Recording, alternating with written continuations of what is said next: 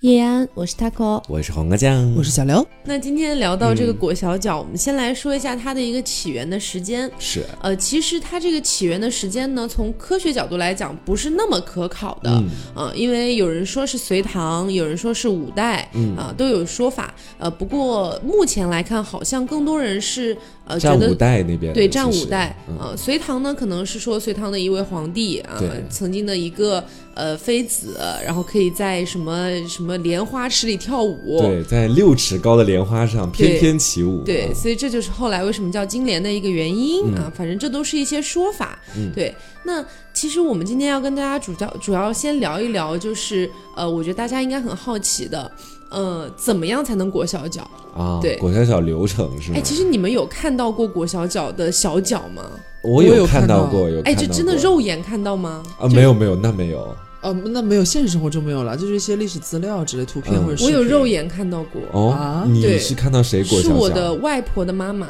哦，对，是我天外哪婆的妈妈。然后，但是我印象比较浅了，因为那是很小的时候看到过，我小时候只是觉得很吓人。嗯，我以为是不是因为小时候完全没有裹小脚这个概念，嗯我小时候会以为她是不是比如说残疾了呀，啊，哦或者说不是能走路了啊，对对对，什么被机器卷了呀之类的，嗯会有这种事想故法，啊对是事故导致的。后来长大了，我跟我妈聊起这个事儿，反应过来，那那就是裹小脚。哦，确实是很小，而且你用肉眼去看的话，跟你看图片还真的是两个概念。对，因为你看图片的话，那可能只是一个面，嗯但是你肉眼去看的话，它是一个实实在在的一个很对对于你现代人来说很畸形的一个东西对，。啊而且它很奇怪，其实跟大部分人的脚都不一样，是小的有点超乎寻常，对，跟大家说一下有多么的小啊。我们说三寸金莲是最好的嗯嘛，因为其实你可能比如说四五寸呐、七八寸呐、这些可能都称不上金莲叫，大脚了在一不是起。他们会有一个什么铁莲、银啊莲，之对类对的。对，是，嗯，对，那金莲只有三寸，有多小呢？十厘米，三寸就是十厘米。对，十厘米，我告诉你们有多大哈、差不多是呃正常的大概一米七身高左右的一个人，不管男性女性，他的一个手掌的那那么个大，嗯啊就是不连上手指，只有手掌那么长而已。哇，这么小的吗？我有看一个对比图，它基基本上就是比烟盒长出那么一点点。你想烟盒多小，嗯，就那、嗯那就是你的脚的长度。是，而且我今天还专门拿这个距离跟我自己的脚对做了个对你比，发现在古古代活不下去是吗？我觉得我活不下它去是它的，是它是三乘三寸金，嗯那倒也没有你啦。是同 脸，啊我到我古比代了一下，我嗯如果是按我的手掌去跟我的脚做比较的话，我的脚应该是我手掌的两倍还多一点。啊 啊，不锈钢脸。不锈钢脸， 对， 嗯，所以就是，其实古代的裹小脚是非常恐怖的一件事情，是的啊，而且基本上从宋代它就开始比较兴盛，嗯一直到清末，甚至到了民国还有一点点残留。是因为对我先前有听我奶奶跟我讲过，因为我们家就是说我出生的时候，家里面只有奶奶嘛那一辈的话，其实。嗯我奶奶跟我讲过，是她妈妈还是再往上走的那一辈。她说嗯当时的时候、去看他们裹小脚，就是拿那个很粗的一根，因为以前家里也不是特别有钱，就会嗯拿一个很粗那种布袋子，嗯，可能并不是我们今天可能接下来要跟大家讲的那种柔韧性很好的那种布帛什么的，他们就拿布袋，然后就是给它弯成那个星月的那种形状，嗯然后就这样给它狠狠牢牢的扎下去，而且是据说就是说被扎的那个人，不管是你怎么叫，怎么去那个，就算是父母在旁边再心疼，其实还是必须要去做这件事情。对，其实很畸形嗯了。对，其实你如果这么说的话，我们两家的祖上应该还算是有一点小钱的，嗯，因为其实我了解到的啊，古代呢只有两类女子不裹脚，嗯只有这两类，一类是旗人，就是满族，呃，也不能说是满族，就是你其们知他道民，族的呃，是什吗么什么呃，汉军旗、满军旗这种嗯旗人，他不裹足。哦，带旗子的，对，因为那个清朝之后，他们入关了之后呢，他们就其实一开始就明令禁止了，嗯说如果你要裹脚的话是斩的。啊就是你、哦呃，甚甚至是如果是你是一个裹了脚的宫女进宫的话，你如果没有放开你的这个组，或者甚至他可能都不会选你啊、嗯因为你知道裹了脚之后，其实你走路都非常不方行便，动不便，你还要干活呢，你还要伺候人呢，对是，这是一类。还有一类呢，是那种生活非常非常困苦的妇女，嗯她们本身就要下地干田了，就是去干活了，下地干田，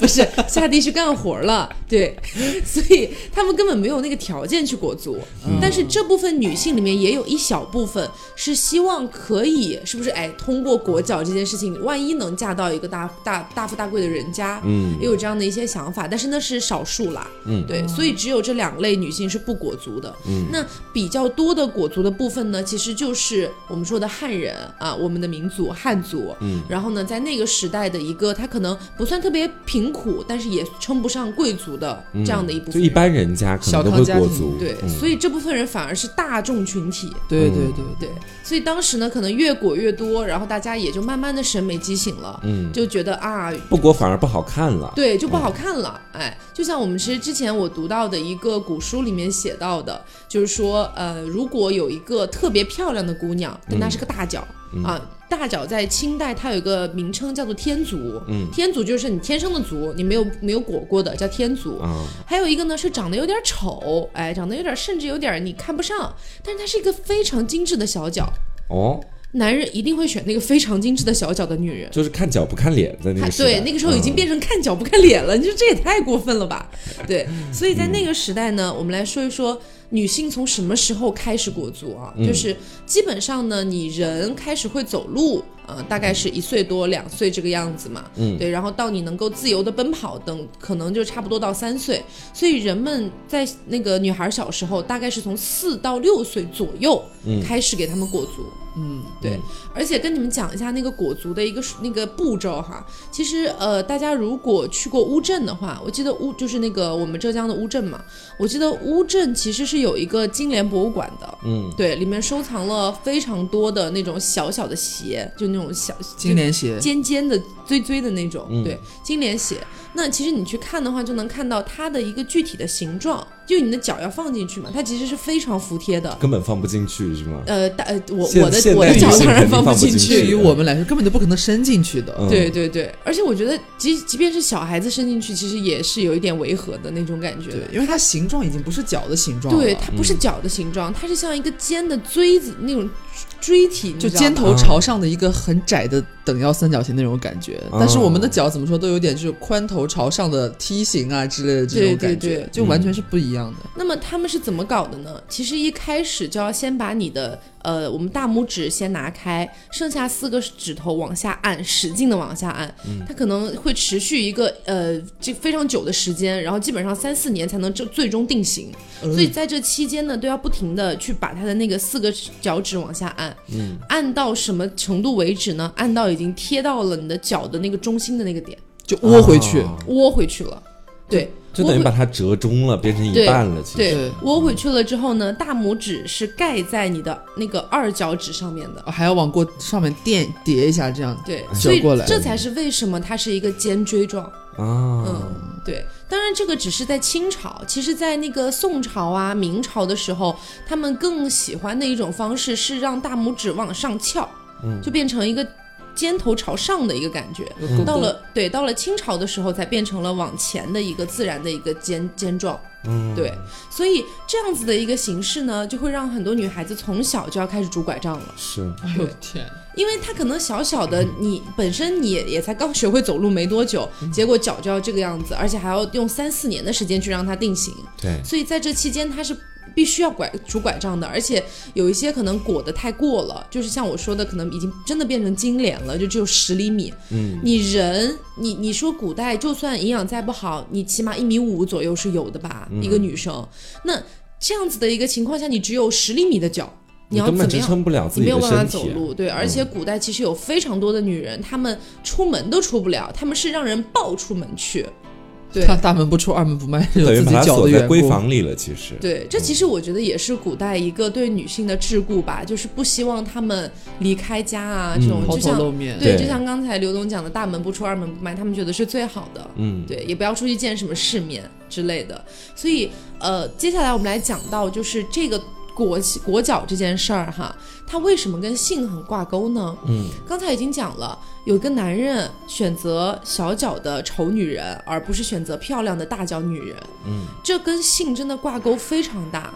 为什么哈？因为我们说有一个东西，可能现代人很难理解，叫做尸臭。 是臭，就是喜我能 欢理臭解啊味这样子是吗？我是试臭啊，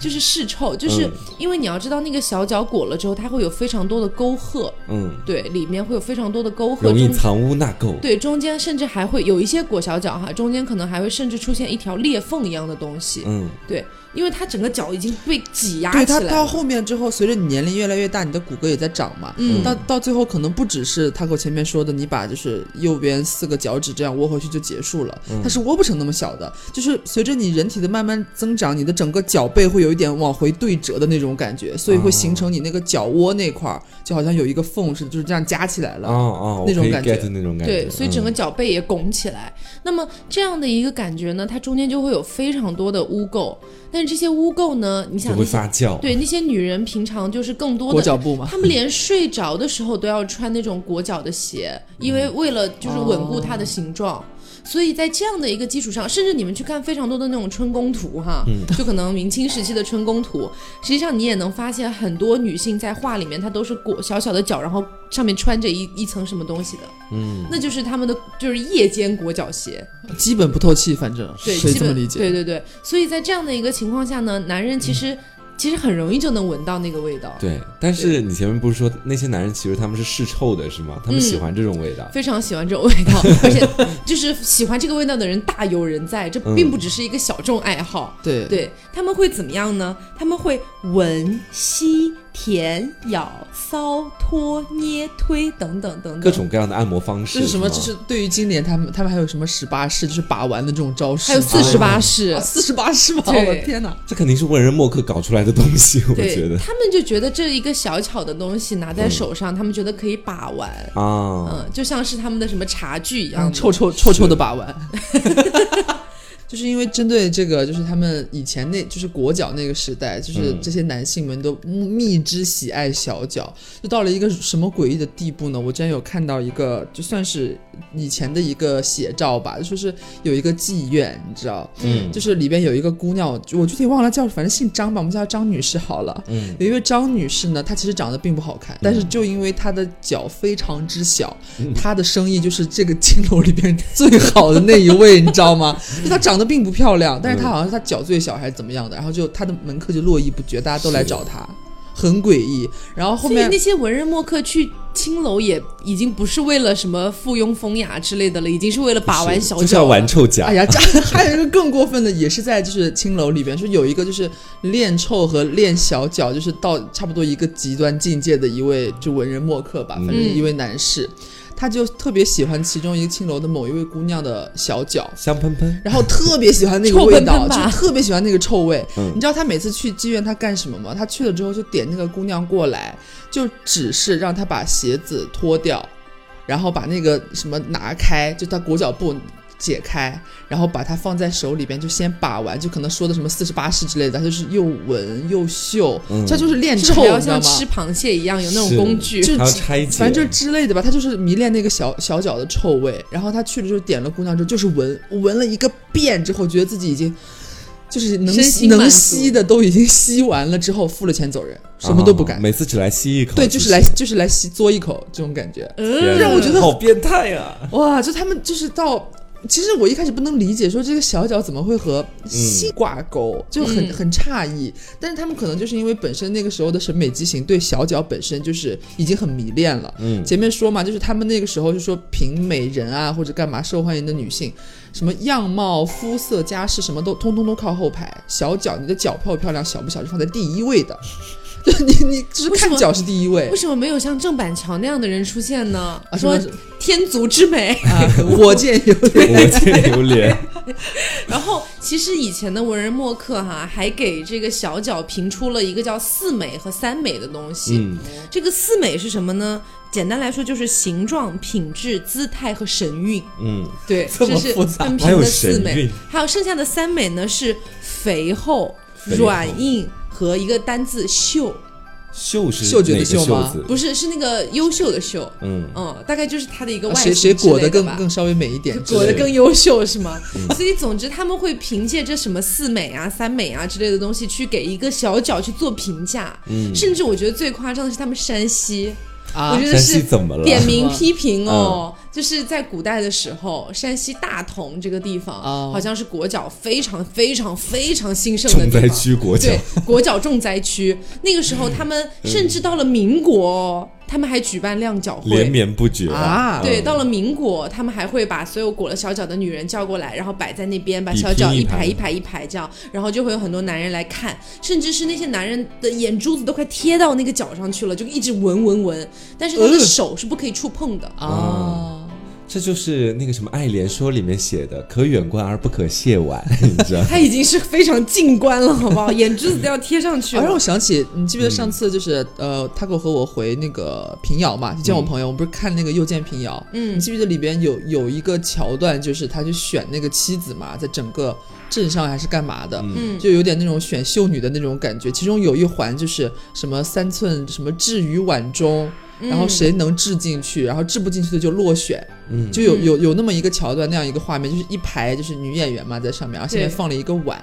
她就要把脚放进去，然后有一个人放不进去，就是什么什么谁家女，什么落选之类的，哦就，这样评判的是，嗯，所以我觉得，如果说大家经常看那种穿越剧哈，你如果是穿越到宫廷里面做妃子，应该还好；那、你要是穿越到那种宅子里，嗯对，本来就是贫汉贱子，人家里面贫贱人家也还好，贫贱人家可能不太会裹，啊，但是是那种就是一大般宅人。家对嗯宅院之类的，我觉得你就完蛋了。宅斗不了的，你每天走路还要拄拐杖，你怎么去跟人家怎么斗宅啊？对，就是你的畸形会变成就是。就很畸形，畸形中的畸形，就是本来你的畸形会变成另一种畸形的审美，嗯，就畸形的让我觉得有点费解。然后他们还有一个叫做，呃，也是盛行的时候，有一个什么男人们常会玩的一种游戏叫金莲杯，啊，就是跟、啊对跟酒杯有关系。它就是实际上就是说，用它来醒酒是吗？对，有点就是把装有酒的酒杯，正常的酒杯，嗯，放到女人的那个小鞋里边，然后嗯端着鞋去喝酒。哇我哦！ 真的到底是酒香还是酒喜？啊我气的味可道能。那时候对他们来说，这是一道就是不可多得的美味吧，应该又有那个脚臭，又有 他们可能就酒是香因为就是本身迷恋小脚，然后连带小脚所散发出的任何相关联的东西都一并爱了的，这嗯种爱屋及乌，也是一种就是博大的情怀。天哪！而且我当时看到，就是说有一些地区啊，嗯这并不是普遍的，有一些地区甚至会干嘛呢？嗯甚至是在女孩子裹脚之前，她不是要做准备嘛？做准备的时候，可能先把脚洗干净，嗯这个时候会杀一只羊，干嘛呢？对，杀一只羊或者类似的家畜，然后让女孩把脚伸进那只羊的内脏里面，去从把屁股伸进去还是从不是腿从伸进去肚子哦从剖肚子开，剖开。 ？OK，然后剖开了之后，然后把这个脚伸进去，嗯伸进去之后，在里面就是可能捣鼓两下，拿出嗯来，就整个脚都是全是血液和什么内脏啊之类的东西，所以到底图啥呢？就就把是放以肚子此里来作为润滑，然后去裹。哦，这种对嗯所以还是蛮吓人的，而且像呃之前大家应该肯定都听说过的一句歇后语，就是什么呃老太太的裹脚脚布又臭长又长，对，又臭又长。嗯其实讲的就是这个事情，因为裹脚的时候，你必然要用非常多，你不能说是一块布、两块布就给它裹完了，对，因为你得非常使劲，甚至是在女孩子小时候还没定型的时候，她们是用针线去把它死死的缝起来，就把那个布缝得紧紧的，对，以此来保证它的形不状。给它任何生长发育的机会。嗯对，完全不给，所以说它整个裹脚布肯定是很长的，然后就像我们刚才说的，藏污纳垢也是肯定是很臭的啦。嗯，所以这个我觉得可能算是我们中国古代对于女性的一个非比较大常。的摧残了，嗯对，非常就是非常残酷的一种摧残，而且其实像我刚才说的，呃，旗人他们是不允许的，在他们不允许旗人的女性裹脚的同时，其实有非常多的清朝的皇帝也颁布了一些法令，说汉朝汉人女子也不可以的。嗯，但是呢，你没有办法，这个东西实在是实在是太兴盛了，而且但它大以家它为美了都。对，大家就以为以它为美。就比如说现在我们的国家就是呃不是国家，我们我们的社会吧，我就们整个审美全世界，嗯对我们可能都以瘦为美。对，但你突然有一天说你不可以减肥，这其实是很难对让你所必有须人都胖做起来，到。从小就要吃很多东西，嗯，这很奇怪。其对实对，嗯所以对于当代的人来，当的当代的人的审美来说是很奇怪的。而且到了民呃到了民国的时候，民国不是颁布了就是说非常严令的禁止裹小脚嘛，嗯，然后那个时候开始就有了非常多的天族女性。啊，就是不裹脚大了。脚女星对是吗？，当嗯时就有非常多的一些天足和小脚的一个照片的对比，大家如果感兴趣，可以去搜一下，真的非常的震撼。嗯而且呢，呃，当时还有非常多的女性可能是裹了已经几年了，但是这个法令颁布了之后，她们就只能把那个脚给再放开，但是放开之后，她那个于事畸无形。补。对它那个畸形只能说是不会再那么疼痛，或者再更加畸形，但是它已经回不到最原初的样子了。本身骨骼已经可能走路被都不能走对骨骼已经坏掉了，嗯，而且在民国那个时候，不是颁布了这个法令嘛？大家其实一开始是很难接受的，一开始会觉得说，哎呀，怎么突然就不裹脚了，小脚之美没有了这种感觉。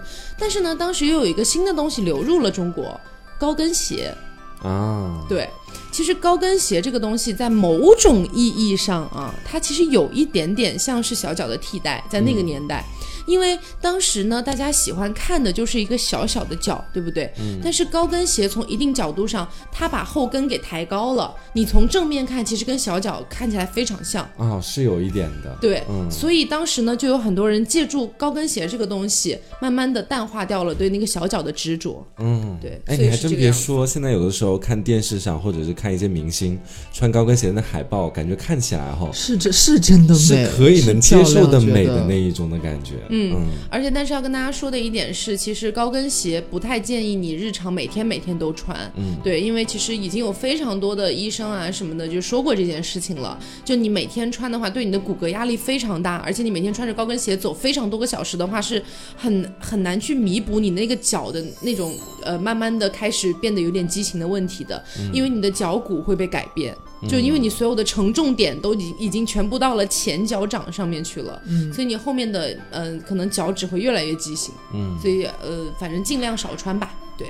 那其实刚才说的都是关于我们中国古代的一些对女性的小脚上的一些压迫，包括可能男人非常爱这样的一些点。其实你们有没有发现，说到底，它就是好像是女人为了更想要讨男人欢心，因为男人才是真的爱小脚这件事情的人，嗯，所以为了让男人觉得，哎，我的小脚很美，所以我哪怕从我我哪怕我是妈妈，然后我知道这个东西很痛苦，但是我的小孩也一定要有。嗯，这种感觉，就是好像很无力，对，而且你裹了脚之后，你连路都走不了了。嗯，对，所以这种感觉，其实除了这个之外，在非常多的国家的以前的一些年代，甚至现在都还有，嗯对，也有一些非常残酷的对女性的一些陋习嘛对陋习啦，说是陋习，其实对最大众而呃大对大众来说最熟知的一个，应该就是束腰。啊，对把腰竖起来，对，以前欧洲宫廷里面，特别是维多利亚时期会非常盛行的一些东西。那它就是，呃，我觉得大家应该有看过《乱世佳人》这部电影。对，有吗？没 有，那么出名。然后《乱世佳人》里面其实有一个那个呃情节，就是 Scarly 在那个床前扶着那个栏杆，嗯他们家的女佣帮她一直勒腰，一直勒腰，然后她就一直 就一直猛吸气，一直猛吸收收腹啊，对，所以那个就是一个很很传统式的一个束腰的过程。那实际上呢，如果说一个女人真的长时间的束腰，嗯她最后真的可能束到只有碗口那么大的一个腰。这么夸张吗？非常可可嗯怕，非常可怕。她真的那个就是整个人的身形就像一个双 C，以嗯。然后把中间非常细沙窄。漏的那种感觉，哦，我懂了，对就是那种腰特别细，上面一个 C，下面一个 C，嗯对，，因为它束腰的那个部位哈是肋骨向下，就是最最后一根肋骨向下，然后盆骨向上的那个地方，就它没有骨头，它那只有那一是根，内脏之类的，对，它只有一根那个背脊椎脊骨，嗯对来支撑着，对，所以它长时间束腰会造成一个什么问题呢？它里面都是内脏，那内脏去哪儿呢？嗯，内脏就来说呢，它要么是往上挤，要么是往下挤，是对？吧？所以首先那个肋骨就会变得很畸形，那个肋骨就会有一点，其实已经不太像正常人的肋骨是往外扩的那种了，它已经是往下坠的感觉了。嗯，那除此之外呢，可能整个大部分内脏可能会往被往上挤，但是大肠、小肠这些部分会往下挤，啊，所以会那不挤乱了到套了，其实，对啊，已经已经挤到什么地步哈，已经快靠近子宫的部位了。嗯就是你下面装了太多原来不属于这里的东西，嗯，，对，所以这导致什么呢？这导致子宫脱垂，还有非常多的问题。所以其实那个时候，在维多利亚时期，很漂亮的这些女人其实活不太久。嗯对啊，我看过好多，还有就是相关的资料说，他们那时候就是因为束腰这件事情，就是弄得不嗯好还会死人，就是像 Taco 前面说的，可能就是有一些就本来就是挤压嘛，挤压的问题，骨骼的问题就不说了。然后它上面不是说在那个肋骨最后一根靠下的地方开始往回收口嘛？嗯它等于是最下面越靠下的那些肋骨就畸形的越厉害，嗯，它就有点还往回凹的那种感觉。它有时候还会就是用自己的肋骨戳破了自己的内脏之类的。对因为你强行往里竖就嘛。勒断了。对，好吓人啊！这个嗯，而且在那个时候，特别是维多利亚时期哈，它当时还流行一种疾病，是肺结核。就肺结核这个病，其实现在大家听起来是蛮吓人的。嗯，传染率、死亡率其实都很高。对，我记得我好像小学还是初中的时候，听说反正年级里有一个人得了肺结核，全校停课，然后他居然还坚持上课了两三天，我在全校都吓疯了，赶紧每个学生都去查，就是大家害怕到这种程度。但是在维多利亚时期，你知道大家怎么样吗？大家觉得说得了肺结核的人，因为面色比较苍白，然后呢，可能因为眼部充血，包括这个嘴唇啊等等的。这个肺结核这个病，我本身不是特别了解啊，但是就说维多利亚时期他们是这么觉得的，因为会觉得说面面的这个皮肤开始变得很苍白，然后嘴巴开始变得很红，眼睛开始变得水汪汪，然后整个身体开始消瘦，然后头发呢也变得很非常非常的柔顺细软等等的，所以这样的一些变化让他们觉得很美丽。嗯，符合了他们病态的审美美需求嗯。对，嗯非常病态的美，所以非常多的女人，就是因为她们也不可能说我真的想去得肺结核，因为这对她们来说可能就是付出了生命的代价等等的。嗯对，但是他们当时发现了一个什么样的新的一些活动呢？就是他觉得说，那既然他们喜欢的是这样的一些样貌，而不是这个病本身嘛，嗯，对吧？那我就去模仿这些样貌好了。那维多利亚时期的女人呢，她们可能会晚上敷着面膜入睡，这个面膜里面是含有鸦片成分的，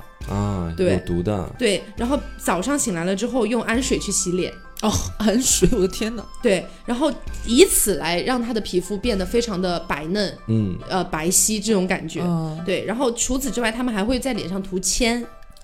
这都都是是重金金属，哎，对，让自己看起来很闪亮，嗯然后还会 用很闪亮，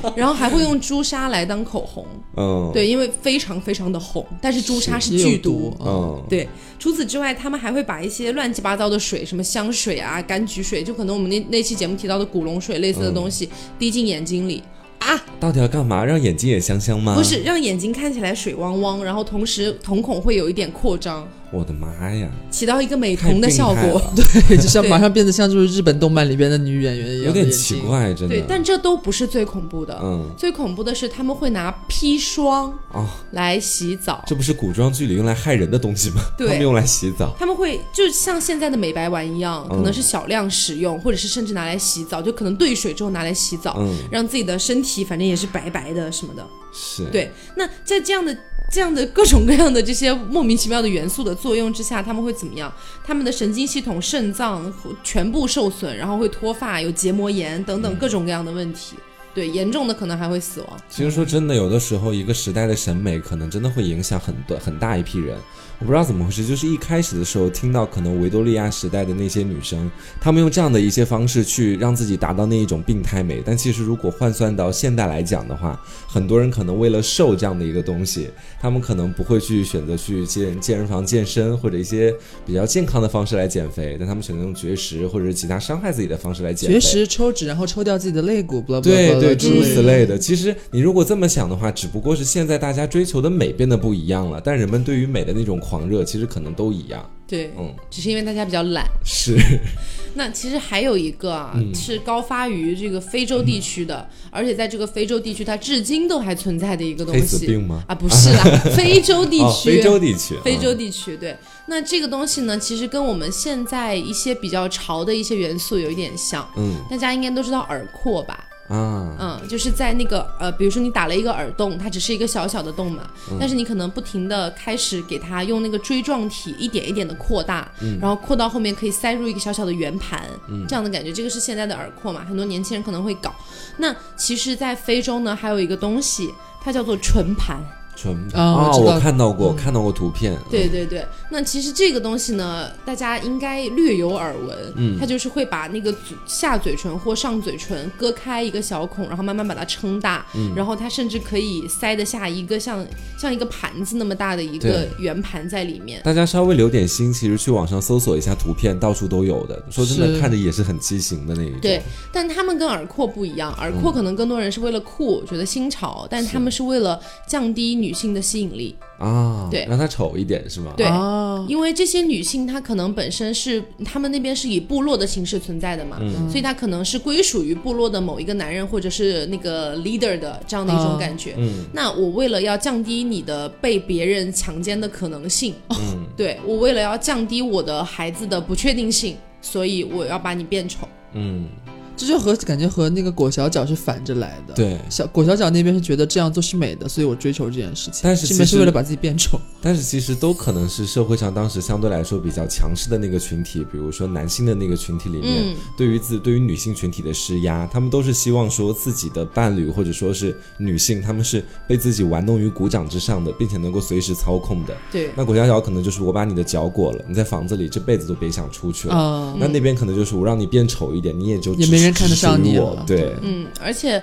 除了这个之之外呢，还有一个非常类似的东西诞生诞生在日本。嗯，对，日本的古代呢，他们有一个很畸形的传统，是让女人把牙齿涂黑。啊嗯，我有你我要有干看到嘛过，真的很吓对人，那个像时候鬼是片。那个时候是因为就是说呃艺妓啊，包括他们的一个白面妆非常流行，就是把脸涂得非常白。然后呢，这个时候可能牙齿会显得很黄，所以索性就把它涂黑掉。对，哦然后除此之外也是为了防止女人被强奸。嗯，对，所以其实这样子的事情还有非常多，什么我们云南还有一个独龙族，嗯这个独龙族他们也是会在女人的脸上刺非常诡异的那种刺青，嗯，对，让女人看起来很吓人，甚那至冰还喜。月保护他们，对，甚至还有一些我忘了是哪里啊，就是会把那个女人的鼻孔、鼻翼的地方，也是像耳廓一样扩大，塞两个小圆盘，嗯塞在里面。如果那个圆盘取掉之后，它是很难以呼吸的。嗯。这样子的一些东西，就是其实都是为了呃让这个女人好像只能是成为她的附属品对，这种感觉。而且其实前面我们也说到裹小脚的那个部分嘛，其实裹小脚它对于人的身体也有一定的改变，就好像是你把小脚裹起来之后，其实你身体的绝大部分重量，当你在走路的时候，其实是落在脚后跟 脚脚后跟那个九后跟 九后宫，脚后跟 那个地方的。所以说这样的话，长此以往，女生她的整体的力量都在脚后跟的话，她的盆骨可能会产生一定的影响。嗯，然后在古代那边又会说屁股大的女人能生儿子，或者诸如此类各种各样的话出来，他们就是希望去影响女生的体型，让他们更方便的去为男性进行生育，嗯都是有这方面考虑的。对，所以我觉得大家不用再幻想说穿越回哪个国家的哪个古代，其实你搞不不会好。幸福的。 对，对我觉得可能都有这种事情。你穿越回日本，把你牙涂黑，对而，且他们那个牙涂黑，并不是只是拿普通的颜料把它涂黑就完了，嗯他们是是拿在染你，对，是在染，是在把牙齿染黑，而且那个过程当中，那个东西是在你的口腔里面的，在其腐实蚀你的，非常难受，他们会在里面加一点点糖作为补偿那种感觉，天哪，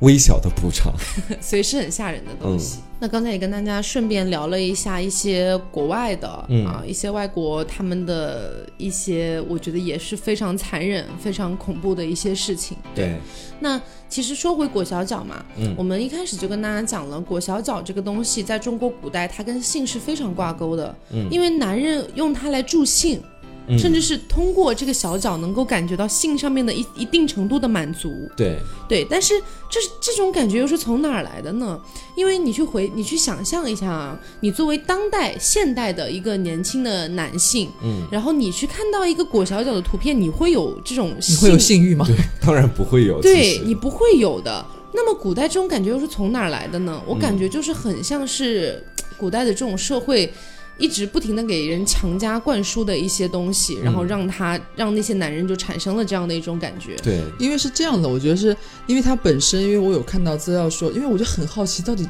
这么丑的，就是其实上很丑陋嘛，在我们现在看来，它到底是如何能够激发起那时候男生的性欲这方面呢？后来我就发现，就是有学者就是在描述找到一些资料嘛，就是描述当时的小脚他们到底是就是什么中国什么性残害， 大概有有这样一本书吧，嗯他写到说，因为那时候他不是裹小脚嘛，我前面也讲说他怎么裹，大概裹成什么形状，它中间不是会有一个形成一个深 V 的那种感觉嘛，嗯就那种沟壑中间。他说那个地方的话，可能就是因为常年都裹在里边，然后女子不是也很难走路嘛，所以就导致其实就不像我们现在的脚脚后跟和脚板前面可能就有一点茧啊或者干嘛会稍微厚一点，嗯他们那那个地方的肉是非常软嫩的，哦，然后他们就觉得这个地方的手感啊，包括就是它的那个感觉非常的细嫩啊，这种。然后甚至还有一些人就是练足到一定境界的人，他会就是在行房事的时候，甚至会男生把 去磨蹭那个沟壑，啊你，知道吗？就是他就不是怕去得病吗？ 就觉得磨蹭那个地就是很细软的那个地方，就是以此达到一个心灵上的非常满足的一个感觉。然后后来还有人说，就是感觉他们裹小脚就是其实是一个强加出来的、强行制造出来的一个女性的，好像是性感带呀、或者是很隐、嗯隐蔽的部分，因为那时候。大家就是女生，你你基本上是不可能露出什么，像我们现在说穿什么露肩装啊，什么露脐装，不可能嘛，也没有短裤什么的，就是他们的皮肤啊，就是任何裸露的地方都是非常宝贵的，是不可以轻易示人的。我们之前不是有看那个《甄嬛传》嘛，嗯那个甄甄嬛是干嘛来着？在哪里？什么湖边是洗个脚，对， 就是光脚下去被那个果郡王看到，还马上缩回来那种，说脚背什么不能示人之类的，嗯所以他们就会觉得好像越不能看到的这个地方才是越看到对了才越隐刺秘的那激 种，哇，就是这种哇，从来没有看到过脚背啊，哇，这种感觉，你知道吗？ 而且我还发现一个很有意思的点，就是说他们古代都其实不单单是中国了，嗯可能就是好像还有一些周边国家，就就是呃裹脚盛行的那个时期了。嗯，就是不是有很多名画嘛，或者是一些呃美术的一些作品，古代的。嗯呃，你别看很多，比方说西方国家，它会画裸女，嗯对吧？还有中国可能会有什么那个春宫图啊之类的这种、这种作品，但是你很少能够看到说他在画这种其实是已经非常暴露的这种画作的时候，把女人的脚直接画出来，嗯他就在画作上都是裹着的。嗯，就很少人就觉得好像这个地方是神圣不可侵犯、不能玷污的一个地方，是哪怕在画作上你都不行，所以他们可能才越觉得这个地方是以就是隐秘而伟大，然后那种感觉，这个这个领 域。是，其实有的时候也不难理解，现在的我们就算是回到现代，在现在的社会当中，有很多人其实也会非常清楚一个词，就是练足癖嘛。嗯，可能这时候我们练的足跟以前的足不太一样，但是好像人类对于脚的迷恋从来就没有停止过，觉得说脚好像是人身体，其实它真的是很隐私、很隐私的一个部位。嗯，大家真的别小瞧，可能你每天自己看到自己的脚，觉得 who care 怎么样？嗯，但其实很多女生可能会在夏天的时候选择露脐啊或者露背啊这样的服装，但我敢肯定，除非你穿凉鞋，你一年四季基本上都是要把你的脚放在那个鞋子里或者放在袜子里的。所以说，可能对于很多人来讲，它也是一个相对来说比较隐私的部位。有一部分人，他们尤其是练脚的那一部分人，可以通过对于脚的，像我们前面所说的那种方式，来达到自己在性方面的一种快感。其实这么想的话，是有一定的，就是这种踪迹可循的。嗯，因为其实就像刚才黄瓜讲的，你人特别是女生啦啊，呃，其实男生也一样，就是你可能很、很少很少有概率说你光着脚出对现在所有人的面前，嗯，嗯，这是很难的一件事情。所以在这种情况下，如果说是一个男人突然之间看到了本身他就很难以被暴露的一些皮肤的话，我觉得会很兴奋。会很兴奋啦，是没有错。对而且他们那个时候就是居然把就是裸露的小脚和女性的下体。嗯就是其实他在他们眼中是一视同仁的，就是性感程度是是可以划等号 的，就到这种程度了已经。哎，其实妈这其实这个还是瞬间上面所讲的，就可能是比如说夏天穿的特别清凉的时候，嗯那男生唯一看不到的地方，一个是胸部、阴部，还有脚部嘛，可能就是说，嗯，所以说这三个地方可能在他们心里是同样重要的那我一个存在。觉得他们应该最爱的是头皮 啊，头皮是一辈子都看不到，头皮晚上脱完衣服也看不到的。 要把女人剃 夜掉。新婚之夜就很像那种狒狒摘狮子，你知道吗？ 新郎扒着新娘的头皮在那边找，要看哦在看那你 边叫，像细嗅哇，哦一你的样。头皮好白，就是这种感觉。 嗯，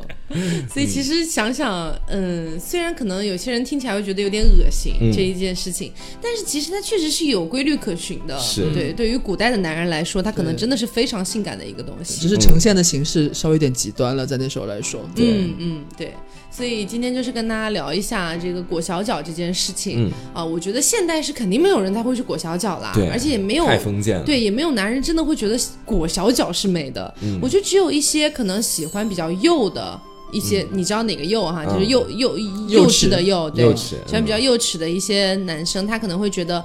比较身材比较矮小一点的女生，然后或者说这个什么加上身材矮小之后，你肯然肯定必然的是你的呃什么手啊脚啊肯定都会小一点，是他可能会觉得这样比较可爱，对比较有趣这种感觉。对，我觉得这对我们当代女性的唯一的一个忠告，可能就在于是说，你不要把你自己能够变成什么样交给别人去选择，交给这个社会的审美或者交给男人的眼光来选择。你想成为什么样就成为什么样。嗯对我就是一个四零大脚啊，是要怎样？ 这时候有小脚吗？嗯这种人，我们这种人在古代是嫁不出去的。对，完蛋了。嗯好，那今天节目差不多就是这样。如果大家对于裹小脚，包括我们刚才提到的一些相关的内容，什么黑黑牙齿啊、束腰啊等等之类的，有一些自己的想法的话，也欢迎在评论区跟我们一块儿讨论。嗯，那今天节目就是这样啦，我是 Taco，我是黄瓜酱，我是小刘，